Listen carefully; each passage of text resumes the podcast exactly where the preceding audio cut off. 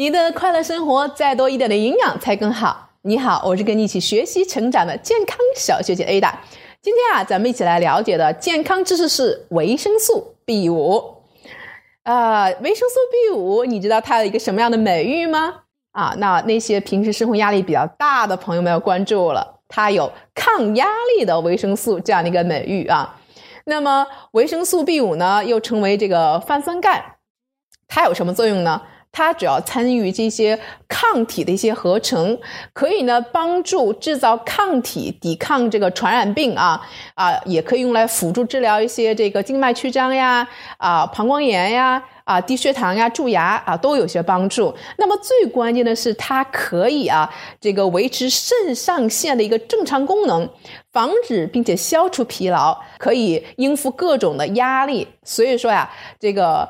泛酸这个维生素 B 五啊，它又被称为抗压力的维生素。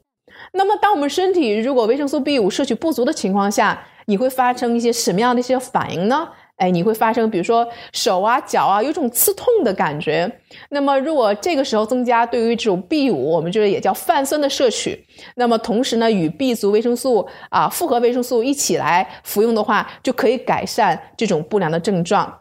那么维生素 B 五啊是非常容易受到破坏的，所以咱们在这个吃的时候呢要注意啊，像那种食品加工啊、食品添加物啊，包括这个咖啡因啊、这种安眠药、酒精啊、冷冻啊，都是导致我们这种维生素 B 五就是这个泛酸流失的原因。